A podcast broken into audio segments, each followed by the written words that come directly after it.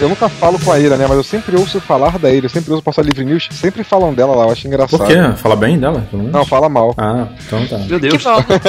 Falem bem, falem Não, mal, mentira. né? Falem de mentira, mim, né? Falam, falam bem, sim. Sempre manda um abraço pra ela lá. Ah, lá onde? No Pauta Livre News. Ah, tá. É bom perguntar, né? Onde, né? É, tá tipo o Castelo das Pedras, sabe?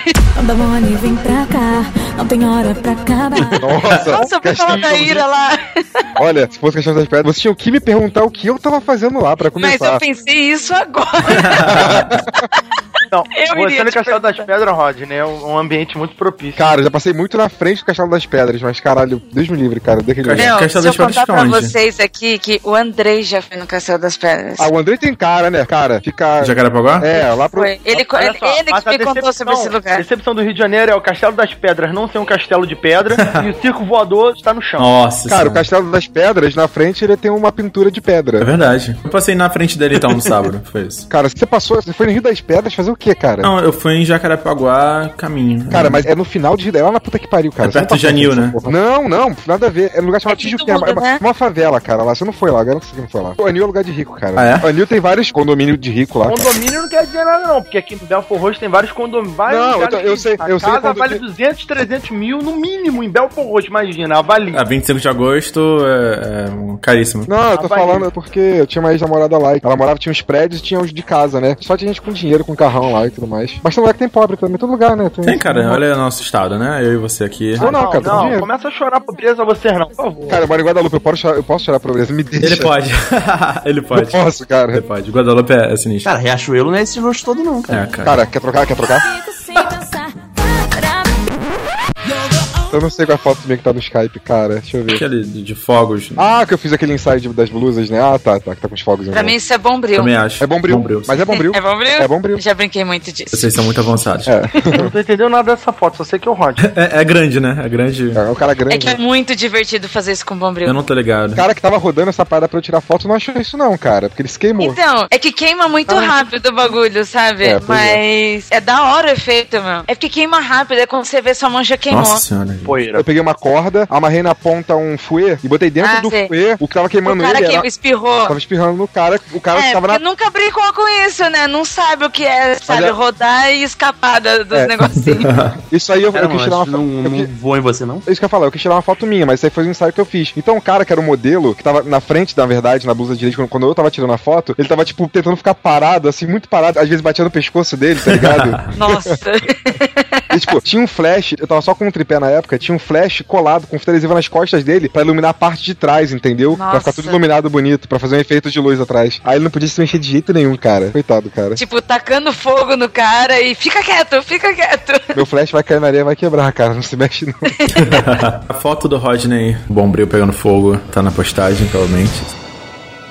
Eu lembro alguma coisa, eu lembro um pouco da história, mas eu nunca. Olhando aqui as imagens, eu não lembro de ter jogado, não. Eu era muito. Eu sempre falo em todo o programa, eu era muito cagão pra jogo de terror. O máximo que eu joguei mesmo foi Resident Evil, Caraca, Silent Hill. Aham. Como é que você sim. par- participa do mundo freak, cara? assim? Mas Porque aquilo posso- ali, aquilo ali é verdade, entendeu? Aqui é. Ah, claro, é verdade. É, é verdade onde? gente? Mas eu não posso negar que realmente esse jogo, a primeira vez, foi na época que meu pai tinha games. Quando chegou e eu fui testar esse jogo, nossa, foi incrivelmente lindo e assustador, meu. Eu fiquei apaixonada pelo jogo, mas ao mesmo tempo, sabe? Eu, caralho, que jogo é Mesmo esse? Olha, gente rica, eu tinha que ir na feira comprar o jogo por 5 reais, o pai dela trouxe pra ela. Meu pai não dava jogo nenhum. Não é que meu pai trouxe pra mim, não. Meu pai teve uma locadora de games, entendeu? Era o nosso Olha só, Ah. olha que só chato, que chique. que chato. Inveja. Então eu passei a minha adolescência trabalhando na locadora. Trabalhando. Trabalhando, né? Isso é uma boa escada pra ser cinéfilo, né? É, no caso dela, é desenvolvedor de jogos. Pior, eu era louca pra trabalhar em locadora de filmes. Hum. Nossa, eu sempre quis trabalhar em locadora, mas eles não me empregavam. Cara, eu só imagino a quantidade de dinheiro que eu teria economizado na minha vida, ou da minha mãe, de tanta fita de videogame que eu aluguei. Nossa, eu alugava muito também, cara. Eu, na verdade, a gente passava muito tempo na locadora, sabe? Você alugava por tempo, né? Que você jogava. E aí eu jogava pra caramba. Eu gastava muito dinheiro com isso, cara. Depende muito. Ela ganhava A muito dinheiro, muito caixa 2, pode falar. Não, que você falou que você passava o dia inteiro nas locadoras. A gente chamava de game, a gente nem chamava de locadora. Nós tínhamos clientes, assim, que eram crianças bem favorecidas financeiramente com os pais, com Uhum. alto poder aquisitivo, em que eles tinham videogame em casa, tinham jogos, mas eles preferiam ficar o dia inteiro jogando lá com a galera. Sim, é verdade, é verdade. Principalmente jogos multiplayers, né? Tipo Tony Hawk, e jogos de futebol. É, e- é meio estranho falar que ao mesmo tempo que teria economizado, eu sei lá, depende muito do jeito da pessoa. Antes do meu pai ter, eu joguei um pouco em locadora, muito pouco mesmo, de verdade. É claro que depois que a gente teve, aí eu aprendi a jogar muito mais. Quem lembra da primeira vez que jogou Fatal Frame? Cara, eu lembro, isso daí foi lá por 2008 que eu joguei. Na época eu tava naquele vício de Survival Horror do Play 2, sabe? Juntava eu, um amigo meu, Matheus, a gente virava a noite comendo miojo, bebendo Coca-Cola e jogando Silent Hill, por exemplo. Nossa. E aí o Nossa. Fatal Frame surgiu ali, a gente procurando jogos, né, do tipo, surgiu o Fatal Frame, aquela coisa assim, pô, que jogo é esse, né? A gente não sabia ainda qual era a história do jogo. E a gente colocou assim no videogame muito sem saber o que que era. Ah, um jogo de tirar fotos fantasmas. Ah, vamos ver. É o Pokémon Snap novo, né? e aí, quando a gente jogou, cara, foi um mind blow, sabe? Que caraca, que jogo é esse? Porque eu já era viciado na estética dos filmes orientais de terror e era aquilo, era o jogo do filme de terror japonês. Sim, Naquela sim, época, quando a gente não ficava três anos já sabendo o jogo que ia sair, né? Exato. A gente não fica Você comprava, você comprava sem saber. Quanto jogo de Play 2 eu Muito não bom, comprei. muito bom. E, e fiquei, tipo, ou me apaixonei ou, tipo, nunca mais encostei. Mas era Sabe? muito legal. Era Era muito legal. legal essa Certo. sensação de jogo novo chegou. Era incrível, cara. Era incrível. Ah, é. eu lembro quando o Play 2 chegou na locadora, saca? Foi uma coisa, tipo, cabeças explodindo e filas pra jogar e as pessoas se matando pra Eu jogar. só tive essa surpresa, maior surpresa de não comprar um jogo sem saber nada dele, foi com Front Mission 3. Que a gente não Nossa, conseguia nem nossa andar e o jogo era em japonês. Era muito, muito estranho jogar. Mas depois eu acabei viciando, mas foi três dias pra conseguir andar com um robô. eu lembro disso, cara. Vai jogar Valkyrie Profile em japonês, que eu fiz isso, cara. Porque Eu, sei- joguei, eu joguei, zerei Valkyrie Profile em japonês. em Jap- Pensei que, falar, eu pensei que você ia falar, foram três dias pra eu voltar a andar, tipo, sair de casa e andar na rua, saca? Pô, 3G tá até bom pra manejar um robô, cara. Tem engenheiro aí passando tantos anos aí pra chegar lá.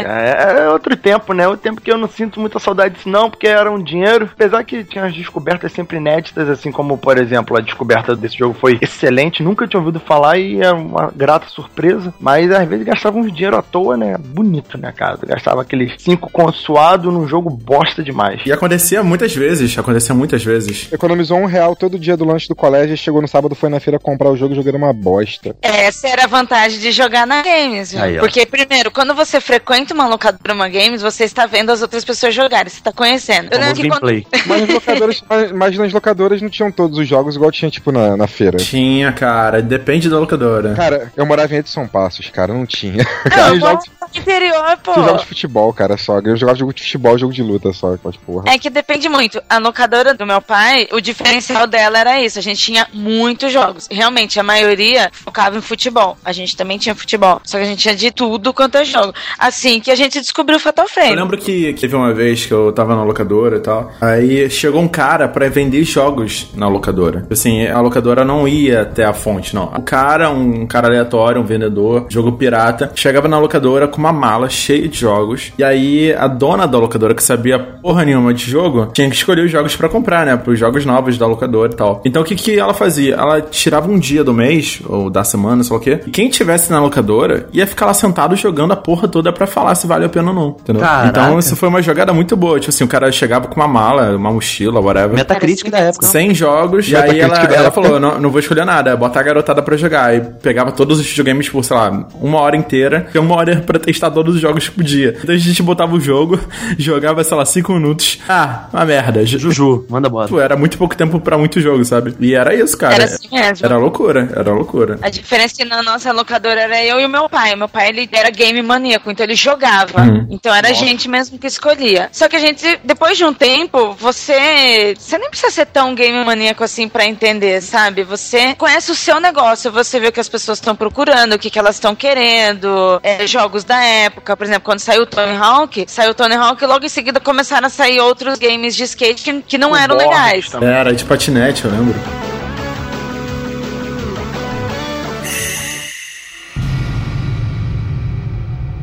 Esse é o Pode Terror número 17, é o primeiro episódio depois de a gente ter movido o podcast pra dentro da Fortaleza Vermelha. O episódio 17 do Pode Terror sobre Fatal Frame com o meu querido Nicolas Queiroz, do Caçadores da Lista Perdida e do Bacanudo. Tudo bom, cara, sem prazer. Sou ouvinte, sou ouvinte, hein, antes de mais nada. Mas a gente tá voltando às produções aí, temos testado algumas iniciativas no YouTube também. Enfim, produzindo, né? Produzindo e ir pra frente. Show de bola. E temos também, lá do Mundo Freak Podcast, eu tenho duas pessoas. Eu vou pedir pro Rafael Jacaúna, que já é da casa, se apresentar. Tudo bem, querido? Como anda? Opa, Nando, como vão? Como vão todos aí? O Nicolas, Rodney, Nando. Eu não vou falar quem é outro convidado, que eu não apresentou ainda, mas estamos aí falando um pouco sobre a Fatal Frame e eu vou falar um pouquinho da lenda, se isso é verdade, se não é, de onde vem essa história. Rafael Jacaúna é um believer nato. É um cara é um cara incrível que, que consegue comprovar todas as coisas. E também temos a Ira Croft, lá do Mundo Freak, a senhorita Croft, que o senhor Andrei preferiu passar a bola pra quem realmente sabe, quem realmente gosta da série Fatal Frame. Seja muito bem-vinda, querida. Olá, agradeço pelo convite. Olá, ouvinte. Fiquei mega empolgada quando o Andrei falou do tema. Fatal Frame, pra mim, é uma franquia que tá lá no meu coração. E dificilmente eu vejo alguém falando sobre esse jogo. Tanto podcast quanto blog e até mesmo no YouTube. Você quase não vê, a não ser fãs mesmo de jogos de terror. E é muito legal estar aqui com vocês podendo falar sobre isso. E temos também o senhor Rodney Rosa, que é de casa. E aí, Rodney? Essa vida trabalhosa, não trabalhosa na verdade. Não trabalhosa, né?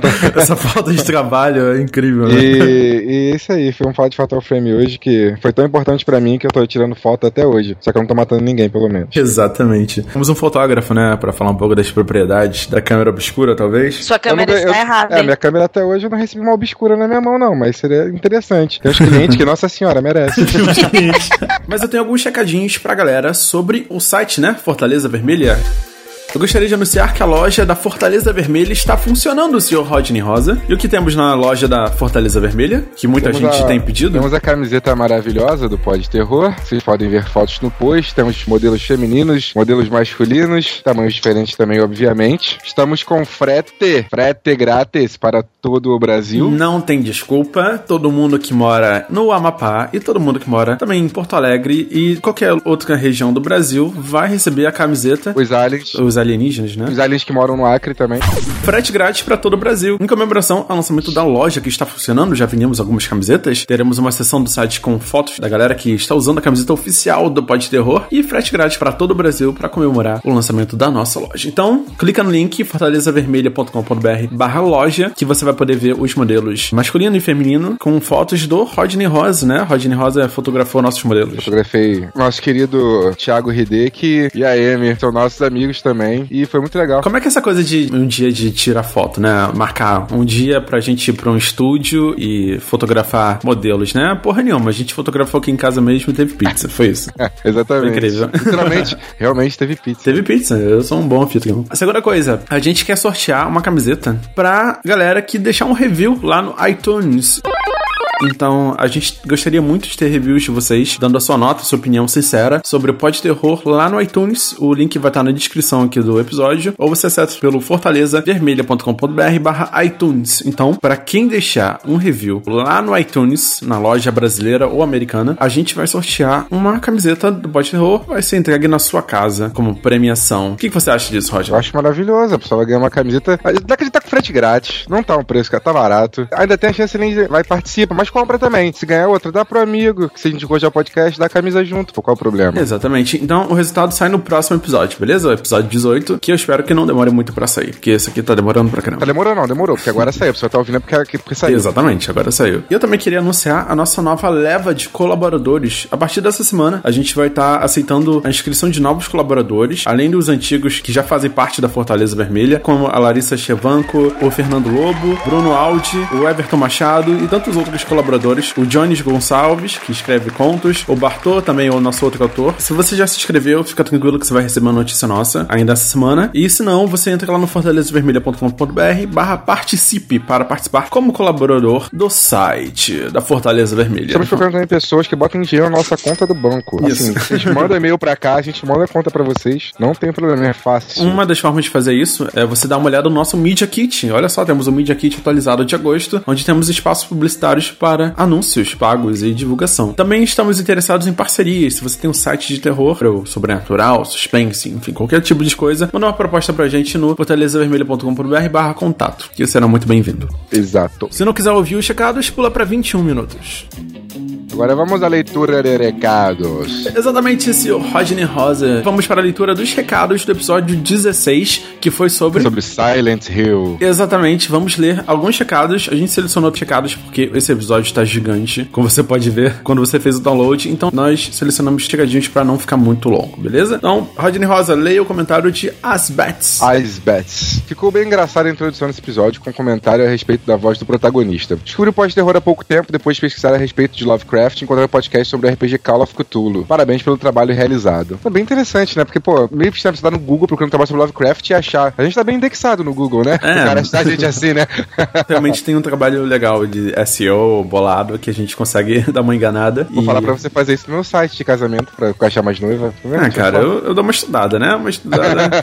tá todo otimizado. Eu cobro, viu? Eu cobro. Você cobra fotografar, eu posso cobrar pô, pra fazer SEO, que tá todo mundo precisando de dinheiro esses tempos. É, agora o comentário do Garcia com o senhor Fernando. Olá, Garcia, vou ler seu comentário. É o seguinte: recomendo muito o podcast de vocês. E só escuto elogios. Nem preciso pedir para divulgar. Se puderem manter o ritmo de publicações dos episódios, já está ótimo pra mim. Tá fedido. Tadinho dele. Dude, dude. Sobre Silent Hill, durante um breve período da minha vida, eu morei em Guarulhos. Um dia, no terceiro mês morando lá, saí de manhã bem cedo e, para minha surpresa, tinha muita neblina na rua, mas muita. Só se via poucos metros à frente. A luz queimou dos postes e nenhum vivente. Eu, andando, pensei que, de repente, poderia ter parado em Silent Hill. De repente, o rádio perdeu a estação. Ótimo. Rapaz, eu não sabia se eu corria, eu não sabia se eu voltava para casa. Daí lembrei de trocar de estação e foi esse o meu mini ataque do coração, graças a esse jogo. Abraços e tudo de bom. Sucesso. Muito bom. É, essa, essa eu já tive uma experiência parecida, mas não foi, não foi tão parecida. Na verdade, eu, eu trabalhei no, no Morro do Pão de Açúcar, lá em cima, né? Na Urca. Tinha vezes que a gente chegava lá em cima, tipo assim, chegava de manhã cedo, né? Fotografava lá em cima, numa empresa lá em cima, os turistas e tudo mais. Então, às vezes, tava uma neblina muito sinistra lá em cima, que eram as nuvens mesmo, sabe? Que era lá no alto. E eu não via nada. Eu sempre tirava foto e botava, tipo, é Urca Silent Hill, tá ligado? Porque era igualzinho, você não conseguia ver nada na sua frente. As pessoas só via o shh das pessoas conversando pra lá e pra cá, e você não via ninguém direito. Era maneiro.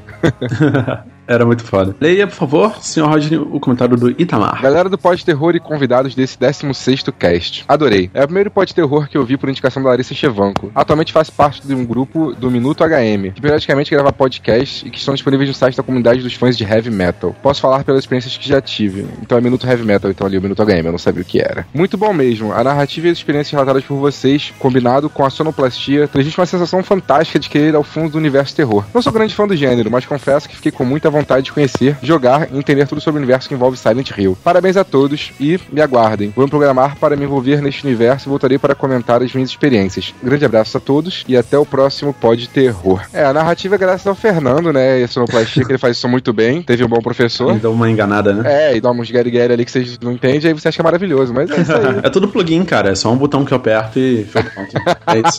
É incrível. É tudo funciona, assim, vai ser um. Tecnologia, é É incrível. igual com fotos. Foto, a galera vê a foto assim crua, aí depois a foto, nossa, tá tão bonito, tão diferente. Pô, é igual no Instagram, você clica assim no. Automático. no- vai automático, cara. Eu nem edito foto, que isso pra quê? Agora comentário do Vitor Voz C. Vou ler o comentário do Vitor. Olá, pessoal que curte os joguinhos de terror e tudo mais. Me lembrei de vir aqui comentar algo para os senhores pela primeira vez, pois sempre escuto o vosso podcast dirigindo. Silent Hill está na minha lista de joguinhos para zerar, mas depois desse pós-terror, minha hype aumentou para jogar logo. A única coisa que me impedia de jogá-lo era a movimentação tanque, que sempre me deixava confuso de como se movimentar em um ambiente cheio de criaturas querendo me matar, ou fazer coisas piores. Falo do nosso coleguinha com a cabeça de pirâmide. Fico feliz com a volta do podcast, pois entrei em desespero uma época quando fui escutar os episódios que faltavam e o site havia sumido. É verdade, o site ficou fora do ar, foi em maio. Obrigado a todos pelo excelente trabalho. OBS, mesmo que eu ganhe a camiseta, ainda pretendo comprar outras tanto para presentear algumas pessoas quanto para contribuir com o crescimento de vocês. Ah, infelizmente, a gente não conseguiu bater a meta, né, que era transformar o episódio 16 como o mais baixado, mas a gente vai lançar outras promoções que sorteiem a camiseta, como essa do review do iTunes. Você pode correr lá no iTunes para deixar É. seu review e participar do sorteio da camiseta. Exato, a outra era caso a gente conseguisse. A gente infelizmente não conseguiu, mas essa com certeza alguém vai ganhar. Então, vão lá e participem. Só deixar o comentário lá de vocês. Exatamente. Nós também tivemos os comentários dos sempre presentes. Falem Filho, o Almighty, a Larissa Chevanco, O Henrique Fonseca. Jones Gonçalves. O Bruno Áudio do podcast Los Chicos também. A gente não leu os comentários aqui ao vivo porque ia ficar muito grande, mas nós já respondemos os comentários lá no site, então dê uma olhada lá nos comentários e no próximo episódio, que a gente vai ter bem mais tempo, provavelmente a gente consegue ler todos os comentários, beleza? Com relação ao comentário aqui do Victor vai ser que a gente não falou nada dele, mas fica feliz com a volta. A gente sempre fala que vai voltar, mas é, é complicado. A vida de todo mundo é complicada. É, exatamente. né? A, gente, a gente não se dedica muito. A gente se dedica, na verdade, quando a gente tem tempo, né? Infelizmente, não é a coisa mais maravilhosa do mundo. Gente- nós não somos pessoas novinhas, não somos velhos também. Eu tenho 26 anos, o Fernando tá com 25, 25. né? Então, mas a gente trabalha, a gente faz outras coisas. Então, a gente, a gente tá tentando ganhar muito dinheiro pra poder ter tempo de fazer as coisas que a gente gosta, entendeu? Então, a gente não é a galera mais velha que já trabalha, tem o dinheiro sobrando, tem tempo pra fazer as coisas, nem a galera muito nova que não, que não tem responsabilidade também. Então, acaba ficando um pouco complicado pra gente. Movimentação tanque é uma parada complicada. Eu não sei se você é novo, porque, sei lá, eu tenho 26 anos, você pode ter 18 e já dirigir. E eu nunca dirigi, eu não tenho carteira. o, o Fernando tá tirando a carteira agora. Isso. Movimentação tanque, pra quem já jogou, você acaba ok, você tá acostumado. Mas quem nunca jogou, realmente, que tá acostumado com jogos de hoje em dia, acaba sendo muito complicado. Mas é sempre vão voltar e jogar uma coisinha antiga pra. As histórias eram legais. Tem muita história boa hoje em dia, mas antigamente a gente também tinha muito jogo bom que focava muito história pelo fato de não ter gráfico maravilhosos que tem hoje em dia, né? É, exatamente. E você, a partir do 2, né, Silent Hill 2, você já tem uma movimentação livre. Então fica tranquilo que é temporário isso, a partir do 2 já fica mais tranquilo. Fique agora com o episódio 17 do Pod Terror sobre Fatal Frame, um episódio incrível com a participação da Ira Croft, primeira participação dela. Fatal Frame. É isso aí, valeu. Green hair is a lockpick. It might be handy if you, the master of unlocking, take it with you. The car's parked in the city square. The top floor. That point It's just a hunch, but I don't think he's after me because he is after you. Even when I change the bandages, the blood and pus just Why don't I press it? Eu me pergunto quanto tempo faz desde que meu irmão e eu começamos a ver coisas que outras pessoas não conseguem ver. Meu irmão mais velho, ele era tão doce e gentil. Depois que nossa mãe morreu, ele era minha única família. Então essa é a mansão Rimuro. Meu irmão estava à procura de alguém, de um Sei Takamine um famoso novelista e um homem que meu irmão era muito grato. Desapareceu enquanto fazia pesquisas para um livro. Quando ele me contou que tinha uma pista sobre o paradeiro do Sr. Takamine, eu me senti insegura, como se ele estivesse indo para muito longe. Os rituais proibidos dessa região. Parece que o Sr. Takamine estava pesquisando eles. Fico imaginando se o grupo dele ainda esteja aqui.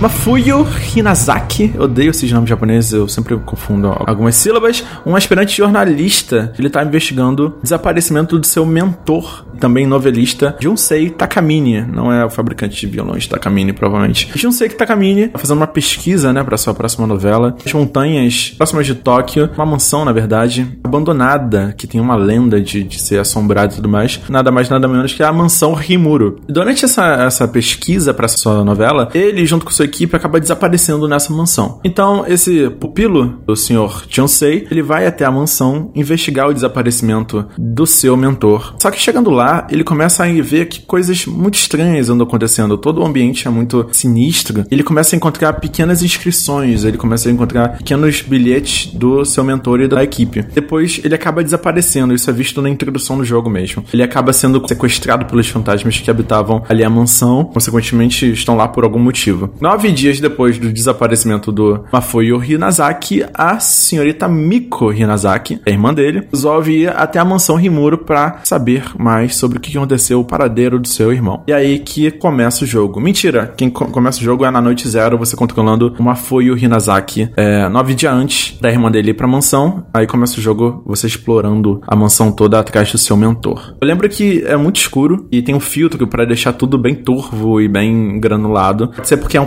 flashback, então sempre o flashback é preto e branco. O jogo já te joga numa sequência fantasmagórica. Você começa o jogo já numa ambientação toda de casa mal assombrada japonesa, a ambientação toda do jogo. Você é jogado num ambiente culturalmente japonês, antigo e, assombrado. Cara, eu lembro que assim, como eu até falei antes, né, a questão do- dos jogos de survival horror que eu já estava jogando, então eu tava numa vibe assim muito forte de sair zerando jogos que fossem nessa temática de sobrevivência e horror, né? Então, quando começou o jogo, preto e branco, tem a, a visão frontal, né, daquela mansão. Tem a ponte, né, se não me engano, que você passa por ela. Na hora você já percebe, acho que não tem muito mistério do que vai vir, sabe? Você já sabe que vai ser dentro de uma daquelas mansões clássicas japonesas, né? E que a estética é muito diferente do que eu tava jogando até então, que era Silent Hill e Resident Evil. Que eram dois jogos que, querendo ou não, apesar de ter, ok, uma certa influência também oriental, são jogos bem ocidentais, né? Você percebe que todos os jogos, inclusive os japoneses, vêm com uma pegada muito ocidental da coisa, né? Tipo assim, ser o, o setup ser em Nova York ou, ou nos Estados Unidos e tal. E de repente você vê um jogo de terror japonês, realmente japonês, sabe? Exato. Sabe o que, que me lembrou um pouco, mas muito pouco? Foi o Clock Tower Struggle Within, inicialmente, porque Sim. foi o único jogo que eu lembro ter jogado, foi no Play 1, né? Na qual começava numa casa japonesa, né? Que tinha as portas de correr. Então, assim, eu acho que a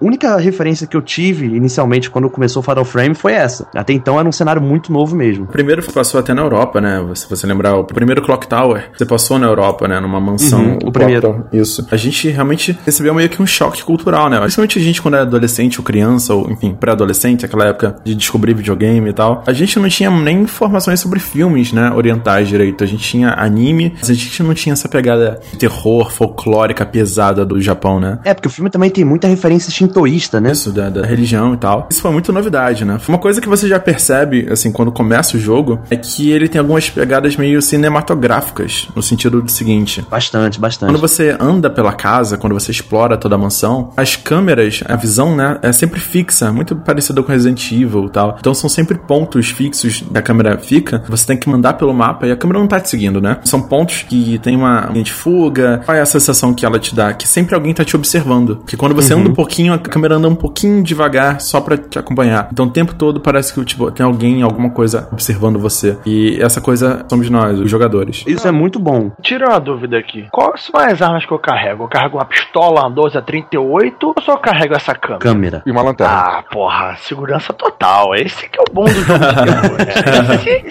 Tu se sente ali, Mas é uma, cara. é uma câmera, é uma câmera exorcista, pô. Então, tem uma origem, né? A mãe dela, que já tinha esses, entre aspas, dons paranormais, passou para os filhos exatamente por causa disso. Tanto amigo quanto o irmão dela e a mãe dela. A mãe dela era o departamento de vai da merda, a mãe dela, né? Tipo assim, segura, segura essa câmera, segura, não larga essa câmera, não perde essa porra não, que vai dar merda um dia.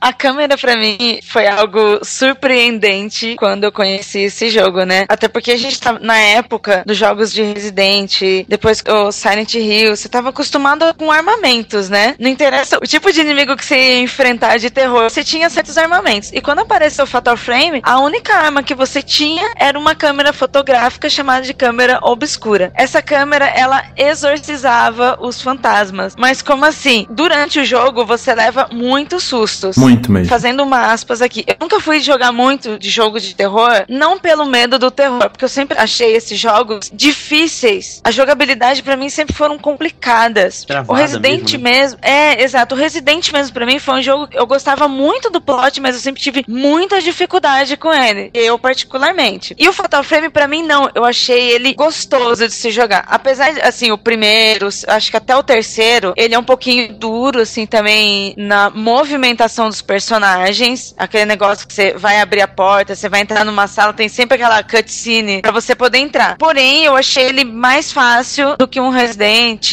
um Dino Crisis e até mesmo o Silent Hill. E por você não ter a necessidade de carregar armamentos, você também não precisava ficar trocando de armamentos. Você tinha a lanterna e a câmera. Mas você tinha que trocar o filme, né? Porque tinha filme mais forte pra monstro mais forte. Sim, sim. Conforme você ia upando o jogo, que naquela época nem se falava upando, né?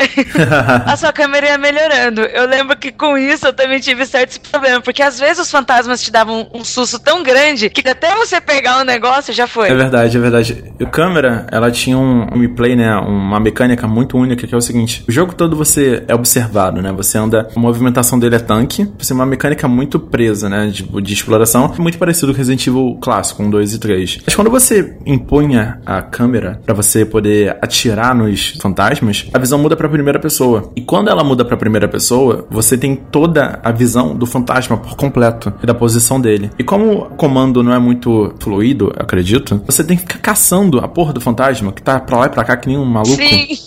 Enquanto você fica parado, você não se movimenta, entendeu? Só o que movimenta é o seu olhar pela câmera. Então isso cria um desespero, porque o fantasma tá indo, chegando muito perto de você e você tem que fazer alguma coisa. Ou ele tá fugindo. Ou ele tá fugindo. E você tem que tirar a foto durante o jogo, não é só porque é exercício, mas as suas quests é você tirar foto dos fantasmas. Até mesmo pra completar as pequenas missões ali dentro do jogo. Quando você tá em terceira pessoa você tá andando, você vê com mais facilidade o fantasma saindo de uma sala a outra. Quando você coloca a câmera em que vira para a primeira pessoa, você tem uma visão mais ampla, porém você tá parado. Nem sempre você é tão rápido pra conseguir pegar aquele fantasma que tá Eu fugindo. tô confuso, eu tô confuso. Agora vocês três que são jogadores especialistas aqui.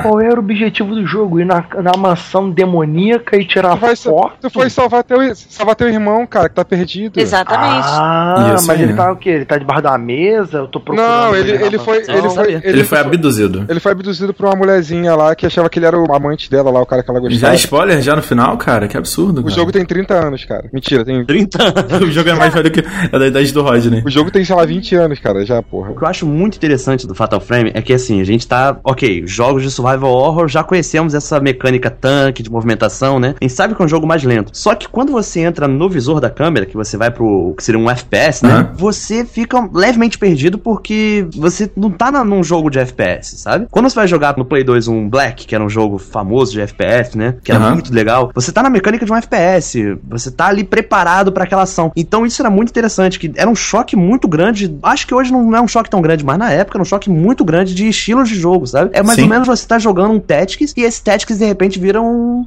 beat'em up, sabe? Era uma mudança de velocidade muito absurda e, e aquilo, você controlando uma câmera com analógico, né? Vale lembrar que talvez a pessoa não tava tão familiarizada. Eu confesso até que eu queria jogar esse jogo no computador pra controlar com o mouse, sabe? Poder. Às vezes eu Talvez ficava fosse, né? ah, querendo controlar o analógico pra achar o fantasma que eu vi na terceira pessoa, mas quando eu fui pro FPS, meu personagem tá virado pra um canto que tá longe de onde o fantasma passou, sabe? E eu digo mais, o último jogo da série que lançou, né, atualmente, pra Wii U, você usa o giroscópio, né, você usa o tablet, né, o controle do, do Wii U como câmera, e ele funciona esplendidamente. Cara, eu queria muito jogar esse jogo, cara. Eu joguei e a versão japonesa dele, só pra testar, e realmente, cara, é uma fluidez inacreditável. Você parece que você realmente tá explorando o seu quarto ou sua sala com a câmera. Imagina isso no Oculus Rift, O hein? futuro do Oculus Rift é outra coisa, que foi feito pra pornografia, cara. Oh, yeah. Ah, isso aí eu não imagino. Ah, tecnologia nossa. isso. Toda a evolução tecnológica do mundo é feita pra isso, Fernando. Não, isso pra mim é a evolução do Oculus Rift no Demolidor. Aquele filme lá do Wesley Snipes, Sylvester Stallone.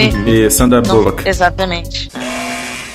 You are fined one credit for a violation of the verbal morality standard.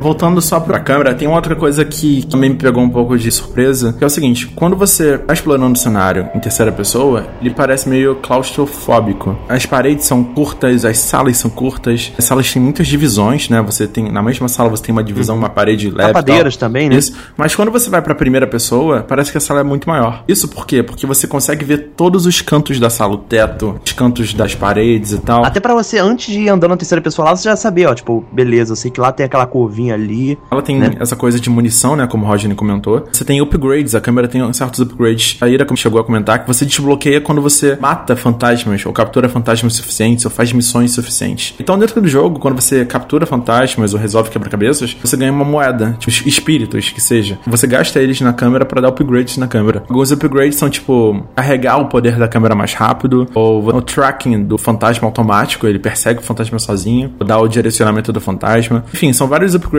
pontuais, ou movimentação mais rápida da câmera, o zoom na câmera, que você consegue só depois que você começar a capturar mais fantasmas. Isso é legal porque ele incentiva você a capturar fantasmas. Mas, poxa, como assim? Tem fantasma me atacando, fantasma querendo me matar, e você vai ter que se defender, isso é óbvio. Você vai ter que capturar ele. Pokémon dos fantasmas. Exatamente. Mas o jogo, ele tem 108 fantasmas, que a maioria deles não vai atacar você. A maioria desses fantasmas, eles só vão aparecer. E aí vira o tal Pokémon Snap, que é a parte mais legal do jogo, pra pra mim, no, no caso. Sim, com É certeza. você tentar capturar todos os fantasmas das mais formas bizarras possíveis, aparecendo tipo dois segundos só na tela e tal. E você leva muito susto com esse processo todo. Você disse que capturou os fantasmas, eles aparecem só dois segundos, mas como é que é? Eles aparecem no exato ponto, na exata hora? Exatamente. Você tá andando pelo corredor, você vai passar por uma porta e nessa porta aparece um fantasma por dois segundos e depois ele some. E se você perder, como que ele aparece de novo? Ele não aparece mais. Nunca mais? Não, não aparece. Certos fantasmas não aparecem nunca mais. Eita. Você vai ter que jogar o jogo de novo ou você vai ter que dar o load no save, o capítulo inteiro. É, por isso que o negócio que, Que ele falou, é no susto, o cara aparece, até tu puxar a câmera e focar nele e tudo mais, da tirar foto é rápido. Não lembro agora direito, porque o Fatal Frame na minha cabeça é mais fresco é o Crimson Butterfly, então não lembro direito. Eu lembro que nele você tinha objetos que você tinha que tirar fotos, porque objetos que se mexiam, e você tinha que tirar foto deles. No primeiro tinha isso também, acho que não, né? Tinha assim, você tira fotos de certos objetos pra desbloquear algumas portas. Além disso, a visão da câmera também, tipo, te dava visão de objetos que você não tava vendo. Ah, isso é verdade. Não, tinha, às vezes você tava mexendo assim no Fatal Frame, no Crimson Butterfly, aí você parava, tipo, tinha umas bonecas aquelas de porcelana russa, né? Aí você, quando você parava assim, ela, a Não, cabeça não dela- isso não. A cabeça dela mexia pra cima assim e te olhava. Nossa, que susto que eu fiz. Eu, eu, vi um- cara. eu rachei um controle assim. Nossa, cara, como assim, cara? Conta. Cara, Esse se Sim. cagou, porra. Era, era uma espécie de, de, Não. de- distante, sabe? Que tinham várias bonecas, não sei, tinham várias coisas. Mas aí, É. se você mirasse na boneca, ela levantava e eu acho que o olho dela tava aceso, uma coisa assim, sabe? Não, ela levantava a cabeça pra você assim e você ouvia um risozinho de fundo, assim, tipo, Caraca. do nada, cara. Aquilo me deu um susto na hora, que eu lembro, cara. É, Horrível. no primeiro jogo você não tem isso. Você tem, tipo assim, pouca coisa do cenário se movimentando, bem pouco. Uhum. Não existem possessões de objetos, são mais fantasmas mesmo. É, você abre o armário, não tem nada no armário, Fecha a porta. aparece um fantasma de cima pra baixo, te dá um susto. Sabe o que é engraçado? É. É. que. Engraçado não, acho que é esplêndido. Acho que o jogo foi muito bom nisso. Que por mais que você conheça o jogo, você vai se assustar. Porque eu joguei algumas vezes e tal. Aí teve a época que eu falei, agora é a hora de catalogar todos os fantasmas, né? E aí você vai até mesmo com detonado, sabe? Pra você saber, pra você não perder o momento. Que se tem um fantasma, perder o momento já era. Você não vai, não tem como. Cara, não fala Aí- detonado, as crianças não sabem que isso fala walkthrough. Walkthrough é, é, é chique, cara. E aí, ali no detonado fala: quando você virar a esquina, por aquele corredor, você vai ver tal fantasma. Você vira e quando você vê, você se assusta. Não tem jeito. Você sabe que vai aparecer ali e você se assusta do mesmo jeito. Isso é genial. Você às vezes se assusta com a oportunidade perdida. Por exemplo, os fantasmas tão absurdos. Quando o fantasma aparece na tela, você sabe que ele tá na tela porque aparece uma barrinha colorida, como se fosse o seu sexto sentido te avisando. Então, quando é uma barrinha azul, é um fantasma amigável e ele vai desaparecer em breve. No susto, ah, tá aparecendo um fantasma na tela. Então eu abro a câmera e tento achar ele. São alguns segundos. Alguns fantasmas são tipo lá na puta que pariu, tipo, janelinha da torre. Se você não usar o guia, capaz de você nunca descobrir isso, Pode sabe? zerar quantas vezes for que você não vai lembrar. Você não vai saber. Você não vai, não vai. E vocês lembram do fundo musical disso? Eu me lembro que era muito tranquilo, mas isso também é básico de filmes antigos, né? Mas sempre quando tava pra aparecer um fantasma mais poderoso, o tom da música de fundo aumentava.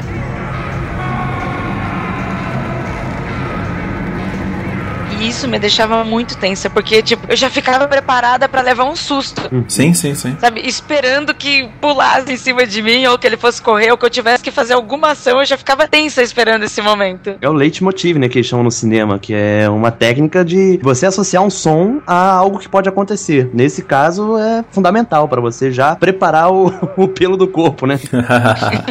Eu falei sobre a barrinha azul que aparece. E aparecer também as barrinhas vermelhas, que é quando o fantasma é agressivo, ele tem ódio de você e ele quer tentar te matar. Mas esses fantasmas, assim, no geral, o jogo é relativamente bem fácil. Esses inimigos fantasmas, eles são relativamente bem fáceis. Eles vão ficando mais fáceis conforme você vai dando upgrades na câmera, né? A câmera tem um- uma mecânica que é o seguinte: você tem que ficar olhando pro fantasma pra carregar o tiro. É o foco, né? O famoso foco. Ele tem uma barrinha que ele vai carregando, né? Quanto mais você olhar, mais forte vai ser o dano que você vai dar nesse fantasma. Só que acontecia muitas vezes você carregar essa barrinha toda, aí na hora que você vai tirar uma foto, o fantasma dá um movimento muito brusco e você perde a foto. Isso começava a deixar o jogo um pouco mais difícil. Porque você, ou você tirava várias fotos e ficava sem filme, né? Dá pouco dano, ou você tem que ficar muito profissional nessa coisa de carregar o foco e depois atirar. O jogo, pra mim, começou a se tornar um desafio, apesar de ser essa mecânica mais fácil e tal. Mas o jogo começou a ser esse desafio quando os fantasmas mudavam muito a movimentação deles. Porque no início eles começam aparecendo na sua frente, lá pro final do jogo eles estão teleportando atrás de você. Aí você tem que, tipo, parar tá fazendo, girar e tentar de novo. Foi bem diferente, assim, essa mecânica, essa exploração e tal. Cruz credo, meu irmão. Caraca, tu vai mirar, tu mira, mira, mira. Quando o bicho vai dar um zoom, Anda dá pro uma lado, dá um passo pro lado. Porra, pelo amor de Deus. Esse Ai, era o problema do jogo. assim no É, bati um desespero. Dá pra se cagar bastante. Todos os fantasmas são fantasmas das pessoas que morreram nesse, nessa mansão. Coisas muito bizarras aconteciam lá. Essa mansão era famosa por causa dos rituais. E é isso que os personagens foram desvendar lá. Rafael né? Mansão Rimura, verdade ou mentira? Assim, já no seco? É, você fala mentira, a gente vai é pro óbvio que é próximo mentira tópico. porque no fantasma, fantasma não existe, gente. Então óbvio que é mentira. Bom, olha. o- o- Ah, tá o- bom, o- então. o- o- Aham. Parou tudo. Parou esse incrédulo. Cara, você, cara, você sabe. Polêmica. Você sabe que eu já falei que eu sou a pessoa mais cética. Não tem ninguém no mundo freak que seja mais cético do que eu naquele lugar. Eu sou a pessoa mais cética que existe. Não vai me convencer dessa porra. Rod, Asta tá olhando por você nesse momento e tá rindo de você, tá? Quem? Asta. Procurando no Google. Olha só, a história da mansão, a história da mansão que é contada no jogo, que é uma família, que é a família Rimura, que ela faz um sacrifício de uma moça virgem, isolada, a cada 75 anos por uma maldição não cair no mundo. Essa história, essa história existe. Ela foi postada há mais ou menos uns 8 ou 9 anos num site americano. É porque tá na internet, é verdade. Ela foi postada num site americano falando que é uma mansão no Japão. Tem umas duas ou três fotos da mansão, né? Aquela coisa toda.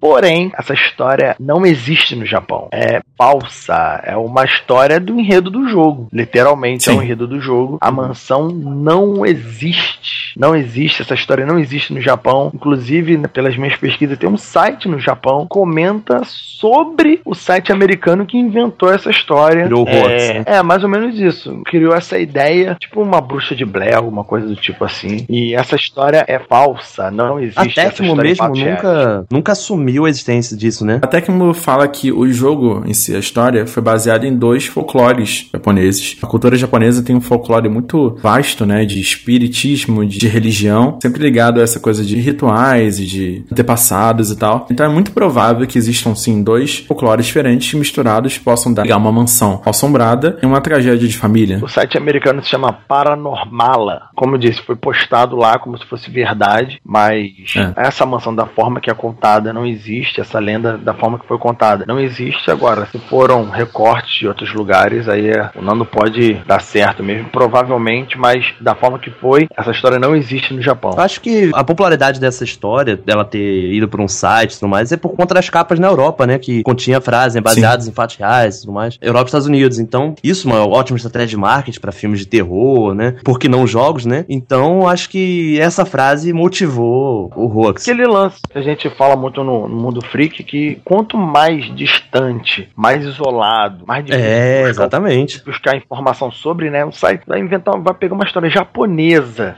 Como tu vai procurar em sites Você aceita, japoneses? né? se Você simplesmente não aceita. fala, né? Exato, você não tem como catalogar sites japoneses, ler sites japoneses, a não ser que você saiba muito bem, né? Nos outros países é meio difícil encontrar pessoas que são interessadas no assunto que ainda sabem bem japonês, a não ser que sejam japoneses. Então, eu não acredito, nem na história, nem que foi baseada. Primeiro que quando eu conheci o jogo, eu conheci a versão japonesa, depois que eu fui Hum. conhecer ela. Você conheceu É, o Zero, né? Isso. Isso, o Japão é zero. Então, primeiro que a maioria dos jogos que eu comprava eram do Japão. Então, consequentemente, eram todos na sua versão japonesa. O Resident Evil também, eu tinha o Biohazard, o Fatal Frame eu não tinha, não tinha nem em inglês, era tudo em japonês. Como a gente tinha muitos jogos em japonês na locadora, a gente decorava os passos, não que entendiam o que estavam falando. Então, eu também só soube disso depois. Mesmo pesquisando sobre essa suposta lenda, conspiração, ela ainda é muito desconexa. Que fala-se muito, né, sobre o shintoísmo, mas o shintoísmo nem é dessa forma. E mesmo o shintoísmo folclórico, que eram os praticados em vilas, essas coisas, é muito diferente. Então, eu achei meio confusa. Então, pra mim, sempre foi um jogo de terror, ponto. Nunca teve esse negócio de, ai, nossa, é baseado em fatos 200 reais. Não, é um jogo de terror muito legal. Entendi, entendi. Tanto eu quanto acredito que o Nicolas, a gente tem um pouco de base sobre os filmes de terror Sim, japonês, sim. né? Que a gente pegou, assim, da exploração da coisa toda.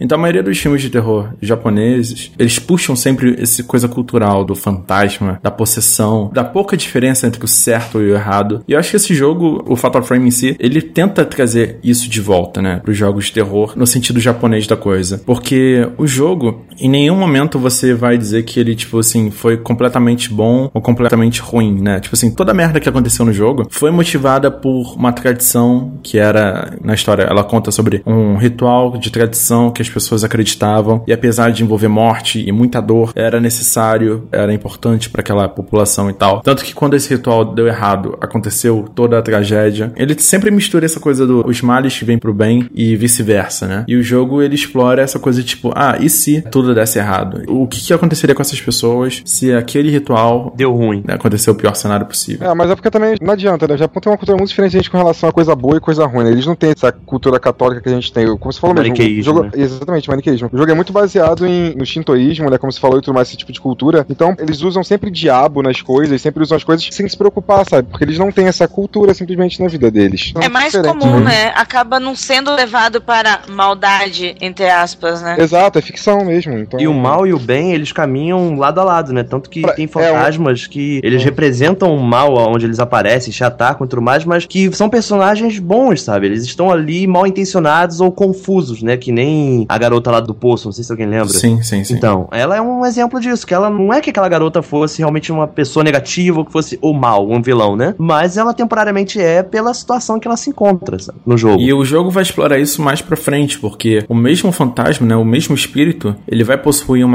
parte boa Uhum, e uma parte ruim, exato. né? Isso é explorado também. No início do jogo, quando você tá usando, acredito que a Miko, ou então um pouco antes, o irmão dela, esse fantasma de que é um humano branco, é a versão boa do fantasma, que tá tentando te auxiliar, te ajudar com aquela coisa, com esse processo todo. Falando que a câmera é capaz de exorcizar os Uhum. fantasmas. Mas esse mesmo fantasma tem essa versão ruim, que é o grande vilão do jogo. Que ao longo do jogo você descobre que é a filha lá do chefe da mansão Rimura, que é a Kiri Rimura, e ela foi vítima de um ritual que deu errado. Mas sabe o que eu achei interessante? Você tava falando agora há pouco do cinema asiático, né, de terror. Mas assim, quando o jogo saiu, se a gente for analisar bem, não tinha ainda tantos filmes de terror assim no Japão, sabe? Você tinha filmes mais Uhum. tradicionais lá nos anos 70, 80 de cultura dos demônios, yokais, né? Culturas folclóricas. Não falar demônio, que senão fica aquela imagem muito do Satã, né? Mas você tinha, basicamente, recente, era o Ringo, que era o chamado, né? É. Você ainda não tinha ainda muitos filmes, não. Inclusive, muita gente... O Grito também, The Grudge, 94, 98, Ah, 2000. sim, é verdade, verdade. Mas assim, o filme que muita gente já via associar na internet e nunca parou pra ver Sim, é o sim, sim. Shutter, que é um filme tailandês, né? Nem um filme japonês, né? Que é o Espírito, a morte está ao seu lado, né? Não tô ligado nisso. Pô, esse Esse, filme filme, é muito eu acho Esse- que ele é aquele- mais aquele- influenciado por- pelo jogo do que o contrário, Ó. porque ele veio depois. Fernando, você viu esse filme sim. É um espírito. Exatamente. Cara, eu não tô lembrando. É um mega spoiler, mas é um filme que um cara, ele é fotógrafo. O Rodney só sabe falar de O spoiler. Fernando. Não, o Fernando. Quer o Fernando falar, já. porra, não, eu cara, sei, eu cara. sei O Rodney, aquele filme que pá!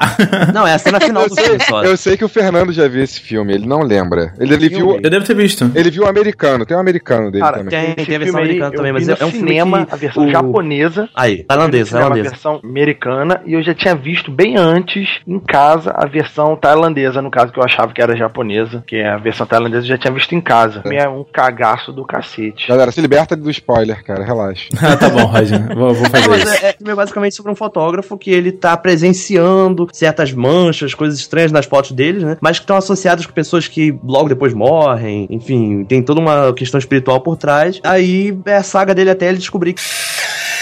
O pau de selfie, inclusive, será uma mega arma em Fatal Frame. Olha, É, né? Verdade. verdade. É verdade. Seria mais prático, Não hein? precisa nem entrar no corredor, você só coloca o pau de selfie assim no corredor, sabe? tira a foto. Bu- É. Só uma trivia: a galera do filme Ghostbusters processou o jogo. É mesmo? Sério? Foi em 2003, eles processaram o jogo alegando que a câmera pra capturar fantasmas era uma cópia de plot Nossa device deles e logo em seguida eles abandonaram o caso porque eles viram que tipo, não tinha fundamento. É aquela famosa ação do americano que não conhece É tipo- a cultura alheia, né? E ah, é óbvio que deve ser inspirado no nosso filme. Quando eles vão olhar um pouquinho só da cultura japonesa, eles. Cara, ah, não, isso é antigo Que pra maluco, caralho. como é que o cara vai comparar o Proton Pack, né? O nome do negócio Aham. de captura. Como é que o cara captura um Proton Pack com a, a câmera obscura? Que, é- caralho, que nada a ver, cara. Americano é um bicho muito- Ridículo, né? Tem que processar todo mundo mesmo. É, vamos lá. A noite zero, o jogo começa com a introdução à noite zero. A gente usa o irmão da Miko explorando a casa. Essa noite é basicamente um tutorial. Ele chega na mansão, ele tem um flashback, né? Ele tem esse sexto sentido. Ele vê um grupo de pessoas chegando na mansão. E esse grupo é sequestrado primeiro e depois assassinado por fantasmas que habitam essa mansão toda e tal. E nisso, ele, utilizando a câmera obscura que ele ganhou da mãe dele, ele explora, acho que foram quatro salas iniciais do jogo. E nesse processo você tem todo o tutorial do jogo, né? A movimentação, como a câmera é utilizada. E você enfrenta seu primeiro fantasma também, como parte desse tutorial. E logo em seguida, depois que você enfrenta esse fantasma, você é abduzido pelos fantasmas da casa e você some. Calma aí, calma, calma, calma, calma. O que, que é abduzido pra você? Você vira parte dos fantasmas, você desaparece, tá em outro plano. Uma névoa negra envolve ele e ele desaparece. Lost, cara, Lost, a névoa negra. Que seja Ghost, isso. Uma névoa rapta ele. E Grande que- nuvem escura já me envolveu. Aí. A grande nuvem escura já me envolveu. Zé Ramalho. Aí, ó. Cantando. Nossa, Zé Ramalho. confundo musical. né? Música do Zé Ramalho, por favor. Muito obrigado. A edição vai ser incrível. Porque tem É. tudo a ver com o tema. Bate, bate na porta do céu. Olha aí. Olha, se você puxar aquela do lobisomem. Aí é melhor ainda. Aí é o Thread Bicho.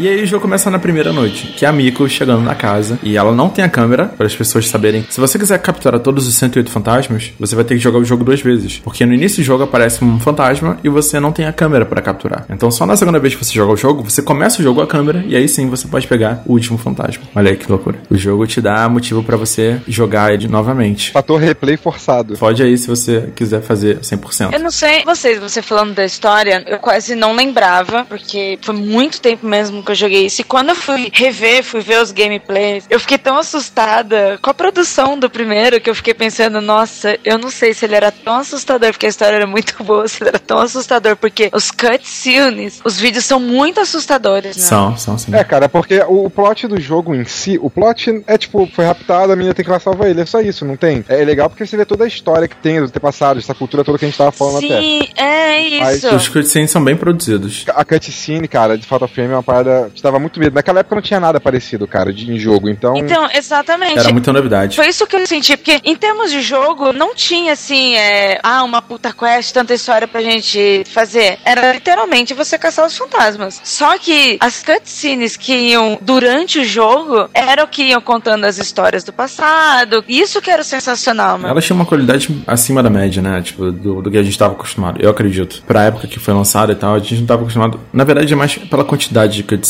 Porque é cutscene pra caramba, assim. Todo momento, às vezes, uma transição de fantasma, uma transição de chefe e tal. Enfim, ele conta a história por meio da cutscene e tal. E não tem interrupção, né? Você tem a cutscene e já tá no jogo, já começou. Os loadings também são bem curtos e tal. Então era uma coisa que você não saía do ambiente, do, do mundo do jogo. É verdade, os loads eram curtos. Eu não me lembrava desse O que eu detalhe. queria dizer também é o seguinte: na primeira noite, você começa a descobrir coisas, né? Você começa já a receber várias respostas das perguntas que o jogo faz pra você. Por exemplo, na primeira noite, você começa a encontrar a equipe de assistentes, né, do Jansei, que tava lá pra escrever a novela dele. E a primeira noite inteira é você explorando o que, que eles descobriram. Então, mais um elemento do survival horror é que você sabe da história por meio de arquivos, por meio de notas e bilhetes e tal. Então, boa parte da graça, né, é você achar esses bilhetes, achar gravações, né, de áudio, às vezes com um gravador, da equipe do Takamine. E tanto que no final do primeiro capítulo, o chefe é o próprio Takamine. Você descobre que ele morreu e ele virou um fantasma Big Boss lá da primeira noite. Ah, Rodney, spoiler. Não, mas esse tem nos trailers. Eu acho muito legal quando aparece. Você não sabe se ele é fantasma ou se é uma história. Você tá contando a história deles terem se perdido, saca? É bem Me legal a responde, parte dele. Me responda uma coisa: como que são os combates nesse jogo? Você tem uma barra de life, você apanha. Não, cara, você tá andando na casa normalmente com a sua lanterninha procurando as coisas do nada, do nada da parede sai um fantasma. Você tem que puxar sua câmera e matar ele. Mas ele pode te bater? O fantasma, ele consegue te estrangular, por exemplo. Ele passa por você e tira seu sangue. O famoso calafrio. É, tem Isso, fantasma, tem fantasma que vem andando normal, tem fantasma tipo que voa, então varia. São os mais agressivos, né? São aqueles que podem te tirar dano. E Isso. também, normalmente, os fantasmas têm que tirar foto na hora. Alguns, eles trocavam de ambiente, você até conseguia tirar depois, conforme seguia a quest. E Mas. tinha o fantasma, tipo assim, esses que a gente tem que capturar, você tá tipo andando no corredor, e tem lá no final, o final do corredor que vai virar pra esquerda e pra direita, você tá andando normal pra frente. Aí do nada passa passa o fantasma andando, assim, de um lado pro outro corredor, lá no final do corredor. Então você tem que puxar a câmera muito rápido e tirar a foto dele. Assim que ele passar, ele vai sumir, você nunca mais vai conseguir a, a foto dele, entendeu? Mas aí você vai desenvolvendo isso durante o jogo. Você vai, essa habilidade de puxar a câmera rápido e não tomar um susto pra conseguir tirar uma foto. Olha, eu lembrei agora de uma coisa que aconteceu, não foi nem no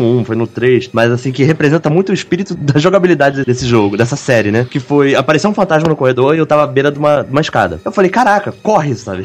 corre, eu tava com muito medo, sabe? E eu fui descendo aquela escada, descendo, descendo, descendo, correndo, correndo, entre aspas, né? Porque quem jogou sabe que não, não dá pra correr, basicamente. Nenhum E deles aí- nessa época corria, né? Nenhum. Então, assim, eu consegui descer com toda a dificuldade. Quando eu cheguei lá embaixo, eu parei. Eu falei, ufa, que bom. Só que o, o fantasma atravessa a parede, né? Então ele não, não foi descendo a escada, dando volta, me procurando. Ele foi descendo reto, sabe? Então quando eu cheguei no final da escada, ele já tava ali, já praticamente. Caraca, olha.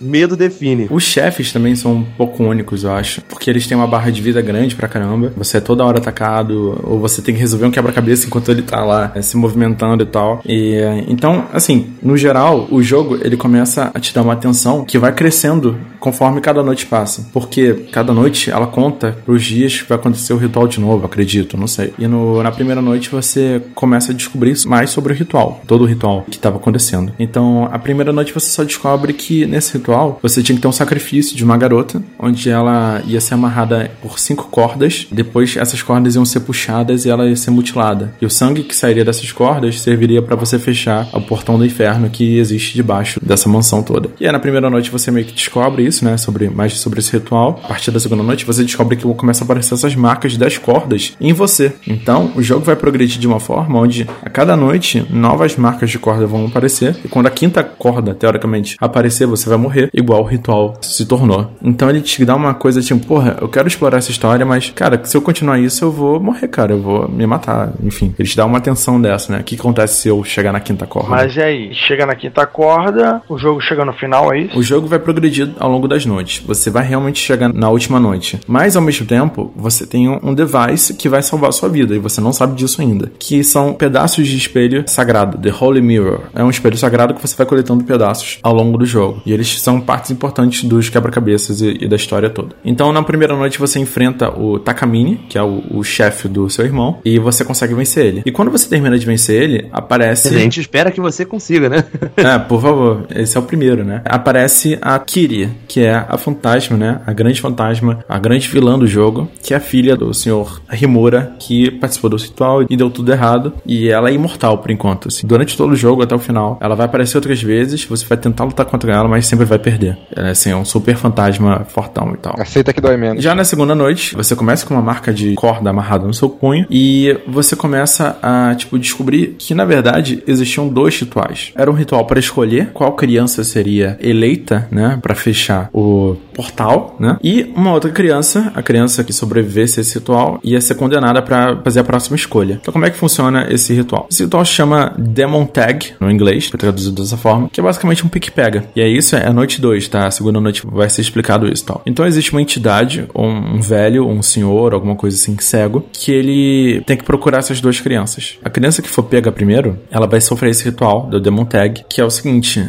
ela vai ser considerada uma criança fraca, porque ela foi pega por um velho. E a primeira que fosse pega, ela ia ser colocada uma máscara que furava seus olhos. Hum, verdade, lembrei Entendeu? disso agora, Blinded, né? Isso, The Blinded. Tanto que ele é o chefe, é o grande chefe da segunda noite. Nossa. Blinded Demon, Blinded Ghost. E ele aparece outras vezes durante o jogo. Então essa criança que foi cega, teve os olhos perfurados, ela vai ser a próxima criança que, depois de velha, vai fazer esse ritual do Demon Tag, 75 anos depois, entendeu? Então o ciclo sempre vai escolher uma criança, uma delas vai se tornar o próximo pique-pega, e a outra criança vai ser escolhida para fazer o ritual. A criança que sobreviveu é a criança pura que vai ser utilizada pro ritual das cordas, né, do estrangulamento que o pessoal chama, para poder fechar o portal do inferno. É engraçado porque isso era uma coisa normal pra cultura deles, assim, teoricamente, pra família. Era uma coisa que acontecia todos os anos e tal. No Japão, existiam muitas coisas nesse sentido. Existia muito sacrifício, existia muita honra, entendeu? Então não era realmente uma coisa ruim. Poderia ser uma coisa triste, mas não era visto como, tipo assim, algo maligno, né? Eles queriam um bem maior, é manter a porta fechada do inferno. Essa é a segunda noite. Você vai enfrentar o o Blinded Demon e algumas outras outras coisas vão acontecer, como marcas corda aparecendo no seu corpo, e você conseguir mais algumas peças desse espelho. Kiri aparece novamente também, né? Sim, de novo. Tanto na forma pura, né? Que é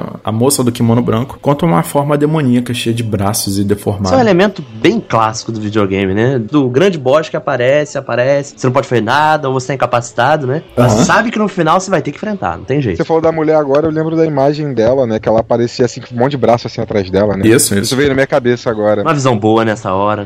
Ótima, nossa. Minha família toda viajando, eu tô, eu tô uma semana, duas semanas sozinho em casa, ótimo. Nossa, maravilhoso.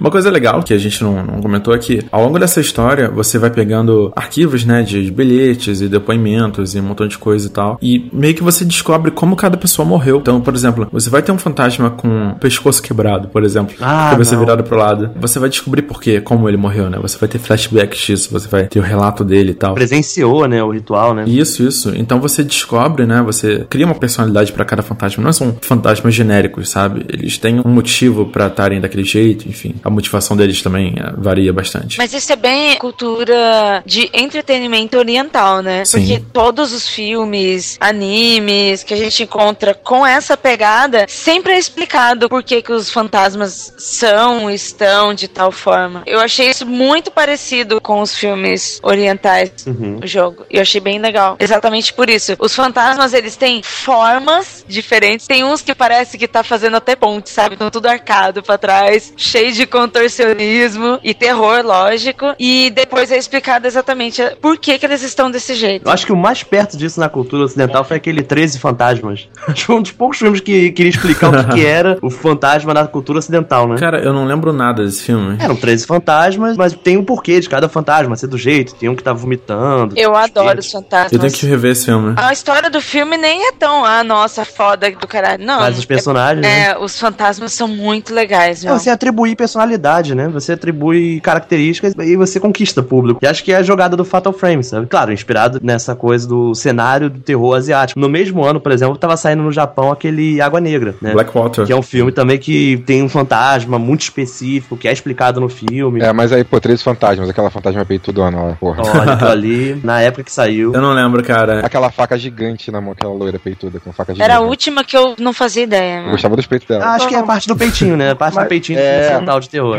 Mas é aquela história que, que a gente sempre fala sobre asiático e ocidental. O asiático não se preocupa em explicar os detalhes. É assim. Nós aqui que geralmente queremos uma explicação do porquê a fantasma tá com o peito de fora, porque o fantasma se debruça, porque o fantasma parece a mulher do exorcista, sabe? Isso aí é, é menos importante, eu acho.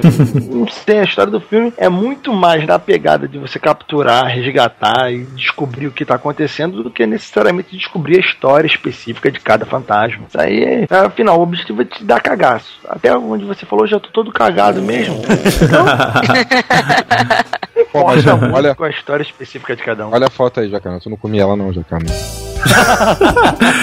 Deixa eu ver se a foto tá da É, direita é, pra é a poder última postar. foto, é a última foto. Viva, É a né? última. Viva, né? Por favor, né? Ela tá morta. É, vivo. Não, viva que eu Necrofilia, né? digo quando. Necrofilia. Ah, Maria- cara. Ah, se ela não falou que tem alguém do meu lado, pode ser Ah, ela. que pode ela, crer, ela lembrei. pode se revelar aqui do meu lado que eu como ela. Não tem problema na fantasma. Mas eu não sei, os peitos dela tem cara de borracha. Então, não, cara, mas, tão mas, assim. mas tem outras. Tem É outra- fake, cara. Não, não, tem outras fotos. Procura aí que ela, ela tá com peito direito. Tem videozinho aí e GIF que ela tá com peito Cara, agora eu vou ter que ver esse filme, cara. Agora Lembrei desse filme, eu tinha esquecido, lembrei. Fantasmas são muito legais. Eu lembro que o design realmente era bem incrível. Maneira, Eu maneira. não lembro muito do filme, não, porque eu acho que eu vi na época. Mas eu lembro que o final em si me decepcionou um pouco. Porque é feliz, né? É feliz o final. Mas vale a pena o filme, vale a pena. Cara, essa, essa, essa mulher peituda lembra muito mais namorada, mas só a cara, não os peitos. Nossa senhora. Nossa senhora. Parabéns, Rádio. Eu era gótico, cara. Era estranho. Desculpa quando eu era adolescente. Você era gótico, é Era, verdade. porra. Foto do Rodney gótico aqui Não, na postagem. não, faz isso não, cara. Tá maluco? Voltando pra história, terceira noite, você descobre o que, que aconteceu com o ritual. O que, que aconteceu finalmente, por que ele deu errado. O que consistiu o ritual? Era o seguinte, eles tinham que criar uma mulher, uma jovem, né, de bebezinho, e ela não podia ter nenhum tipo de contato com o mundo externo. No tempo adequado, depois de alguns anos, ela tinha que ser sacrificada. Como que ela era sacrificada? Amarrava-se o corpo dela, embebia a corda com sangue. Agora eu não sei de que tipo era o sangue, se era de animal, se de ser humano. O sangue embebido é da própria personagem, da, da própria pessoa sacrificada. Vai espirrando e tal. Interessante. Ela vai espirrar, ela tem que espirrar, isso. Bebia a corda com sangue, amarrava essa a corda nos, nos tornozelos, nos pulsos e, se eu não me engano, no pescoço. Sim, isso. Cada corda amarrava assim um cavalo e fazia esses cavalos correrem de forma que arrancasse os membros e, se eu não me engano, a cabeça da pessoa, deixando só o tronco praticamente no lugar. E se isso acontecesse da forma adequada, da forma certinha, o mundo estaria livre da maldição por mais 75 anos. Com essas cordas, eles iam fechar esse portal. Bem por aí.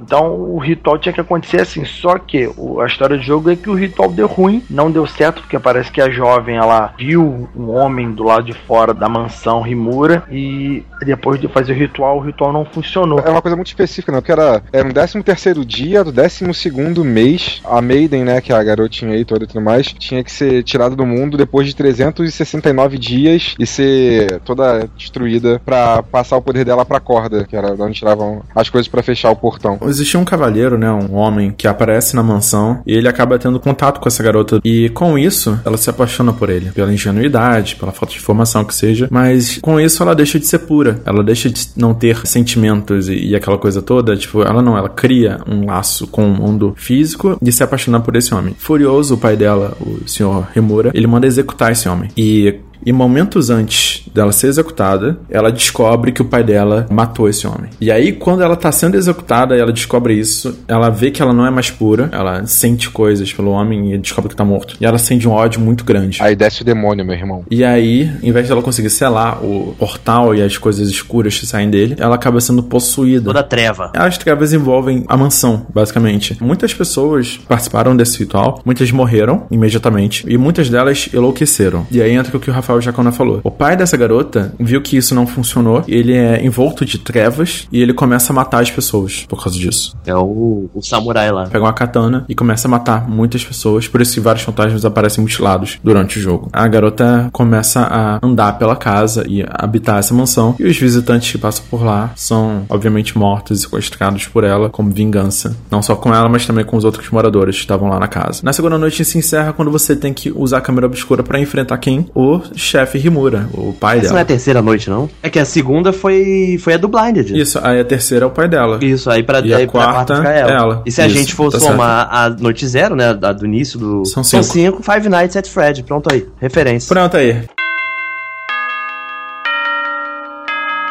Nossa, cara, parabéns. Agora a gente sabe de onde veio Five Nights at Fred. o sucesso. É, cinco noites é, é o sucesso. que lança o quarto episódio. Cinco noites é o sucesso. Galera, quando vocês forem fazer qualquer jogo, cinco noites, beleza? Sempre.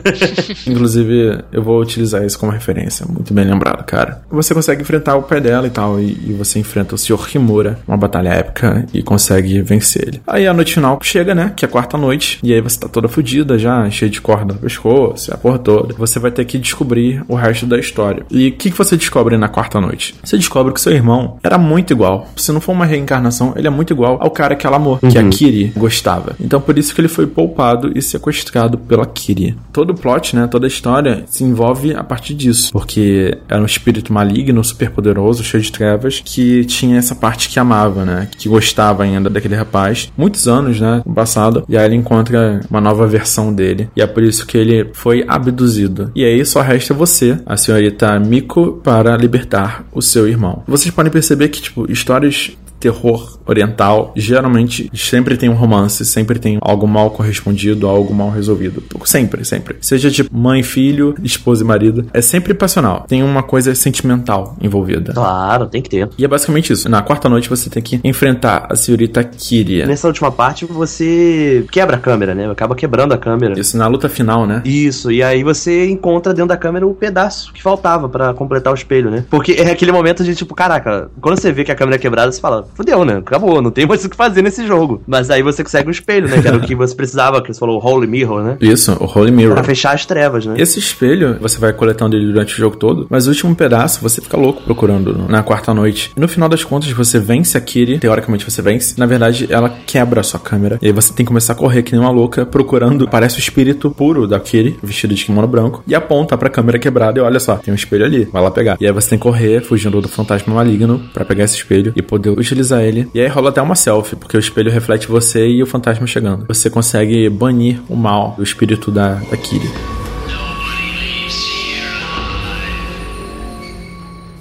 Existem dois finais na versão original e um terceiro final na versão é, de Xbox. O primeiro final, o final ruim, Que é o teoricamente. que eu fiz.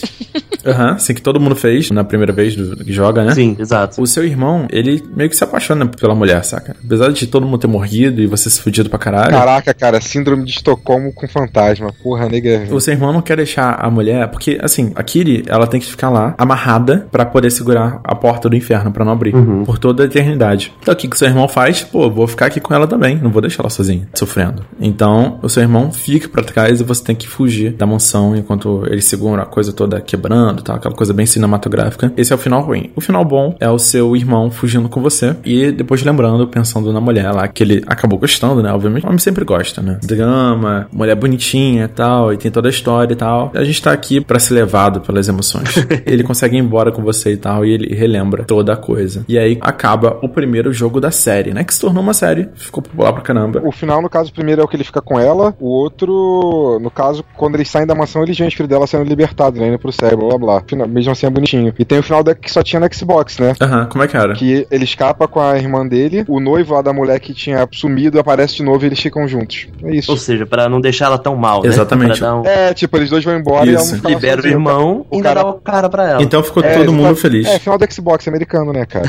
O final canon da série, que é confirmado pelo terceiro jogo da série, é o final ruim. Ele realmente ficou lá. O irmão da Miko, ele fica lá com ela. Esse é o final considerado oficial, baseado no terceiro jogo, The Torment. Eu até tava aqui analisando assim, eu pensei, na verdade, esse lance da Kiri, o lado bom, o lado ruim, não é tão difícil a gente, como é que fala, entender por conta do Silent Hill, né? Porque a Cheryl também tinha um pouco disso, né? Que era da Lessa, né? Você tinha Aham, a sim. Cheryl, que era o lado bonzinho, aquela coisa toda, e Silent Hill, que era o lado negativo da Lessa, né? Então, querendo ou não, esse conceito já foi nos introduzido nos videogames, né? Eu acho que também, além da gente ter falado, né, que Fatal Frame chegou correndo por fora, não tava nos holofotes como Silent Hill, Resident Evil, eu acho que isso ajudou muito pra ele, mas ele conseguiu impactar muito a cultura dos games por conta dessa influência do Five Nights at Freddy's, sacanagem, mas eu acho que no Silent Hill Shattered Memories, o uso da câmera de celular é muito inspirado em Fatal Frame, sabe? Então, acho que é um mérito muito grande pro jogo, que chegou meio que, não tarde, né, porque ele chegou em 2002, né, então, querendo ou não, ainda dava tempo dele entrar nesse meio, e ele marcou muito. Eu tenho certeza que ele marcou esse filme tailandês, ele inspirou esse filme tailandês, ele conseguiu chegar no auge do terror asiático, tava saindo a versão americana de O Chamado, tava saindo o Grito, versão americana também. Então, é um jogo importantíssimo. Qualquer gamer fã de terror, ou cinéfilo, né, pessoa que gosta muito de filme de terror também, mas não tem tanto apreço por game, vale a pena conhecer. Também acho, Eu cara. não sei como é que foi esse jogo aí que você falou. Shattered Ah, Memories, que é uma espécie de um remake do primeiro Silent Hill, mas baseado em histórias de É. fãs e tudo mais. É. Ele não faz Fala- parte da série original, né? Mas ele é muito bom, vale muito a pena. Entendi, vai falar que Five Nights at Fred foi baseado nisso sacanagem, caralho, né? Porra. Mas eu acredito Tem- que referências sempre podem ter, cara. Ah, não, E- com certeza. Ele é um point click, né? Eu acho que point click era clássico do Clock Tower, por exemplo, que é um dos primeiros survival horror. O né? jogo que você tem câmera, assim, que você usa hoje em dia, que não é fotográfica, é filmadora, o Outlast. O Outlast, é- Outlast, é, assim, verdade. né? Você usa uma câmera pra vários quebra-cabeças, né? Você usa ela pra você dar zoom, ver no escuro. Mas é aquela história, né, cara? Se tudo que a gente for fazer, falar, é, se resumir inspirado, a gente não, tem mais originalidade, né? Então. Não, mas a gente só a gente tá vai falando parecer da- com alguma Não, mas não é um gente tá é fa- a gente tá inspiração, falando- é diferente. É, a gente Não é tá um plágio, o é. que ele inspirou, no caso, só. Tipo, não tá reclamando, não falando que é ruim, não. Só que o que Qualquer, ele qualquer inspirou, processo verdade. criativo vem de influências, né? Você, seja um cineasta, seja um músico, você tem toda uma carga. Você não chegou ali no mundo de graça sem nada, sabe? Eu garanto que você faz piadinha dos seus professores do colégio pros seus alunos também, fica falando mal. é verdade. Claro, né?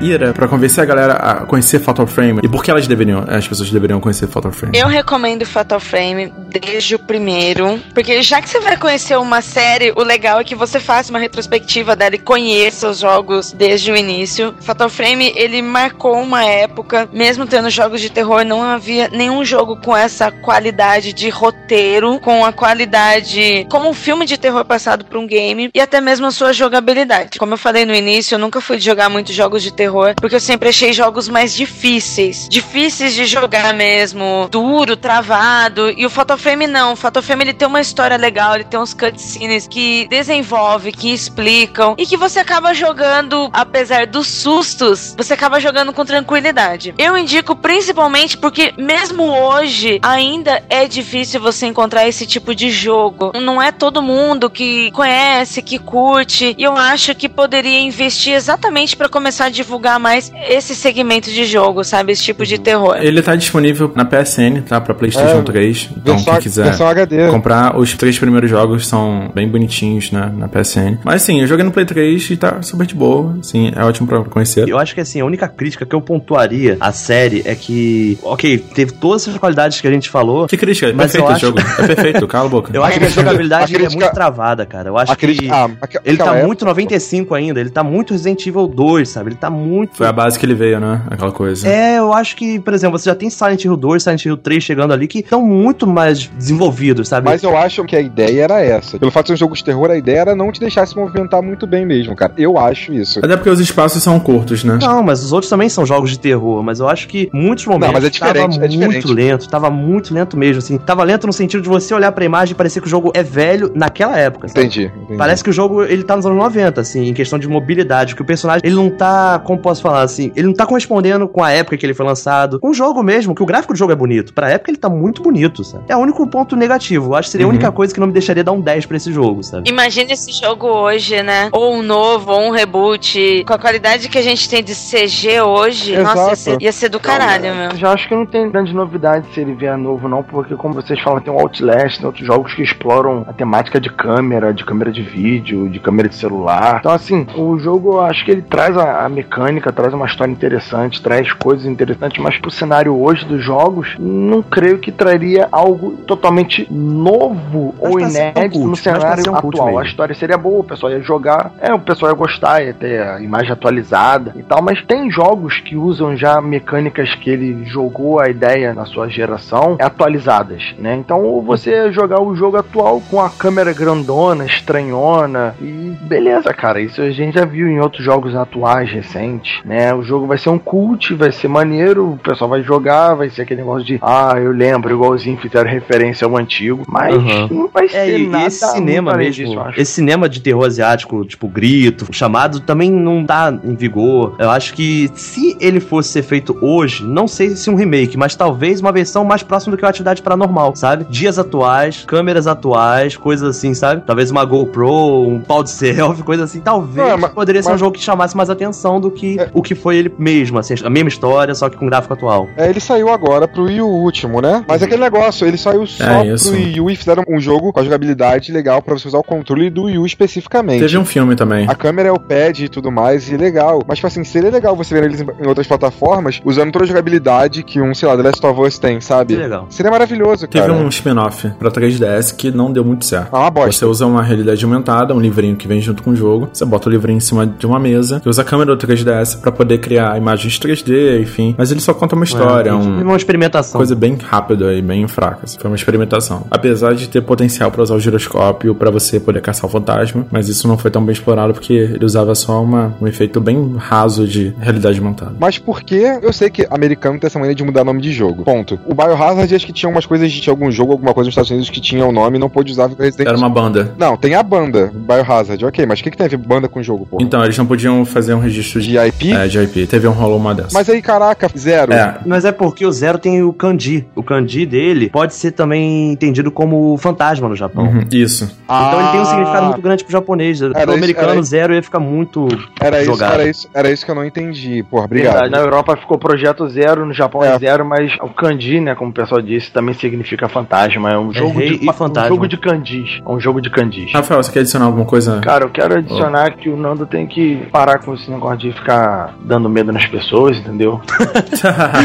não é legal, não é maneiro, ainda mais com essas interpretações que ele faz aí na edição. O pessoal fica com o esficter travado e é complicado, é complicado. Não fica fazendo essas coisas não, cara. Cara, minha mãe sempre pergunta por que eu faço isso, sabe? Tipo, Porque eu, eu gravo pod- tudo de terror, eu compro filmes de terror, livros de terror. Minha mãe fala que não é de Deus. É, cara. E minha mãe acha que eu não vou ter sucesso na vida. Eu provavelmente não vou, mas não é por causa do demônio, imagina.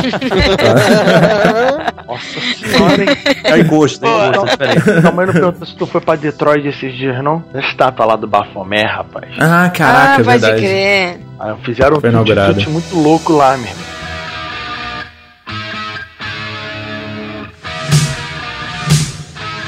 Galera, então eu queria agradecer muito a participação do Nicolas Queiroz, do Bacanudo Podcast. Nicolas, o que que tá vindo por aí? Onde as pessoas podem te encontrar, te ouvir também, por favor? Cara, antes de mais nada, agradecer a presença aqui. Várias vezes você me convida, muitas vezes eu não posso.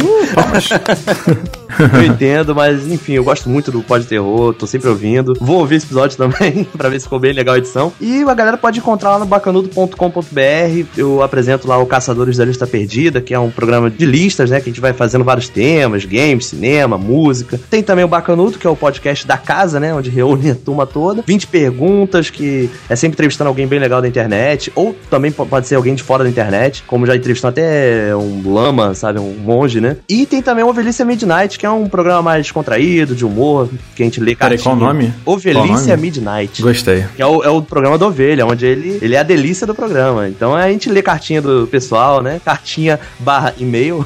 Só que é tudo no anonimato. Então é bem interessante. Eu quero convidar o pessoal a conhecer. Gostei bastante, gostei bastante. E fica aí o convite do Nicolas Queiroz. E temos também o Rodney Rosa. E aí, tudo bem? Eu quero convidar vocês a ouvirem o Pod Terror. Mandem cartinhas e e-mails pro Fernando falar pra ele fazer mais vezes o podcast pra não ficar esse atraso sempre. Ele sempre fala: agora a gente tá regular, agora a gente tá regular. Ah, nunca tá, cara. Nunca tá.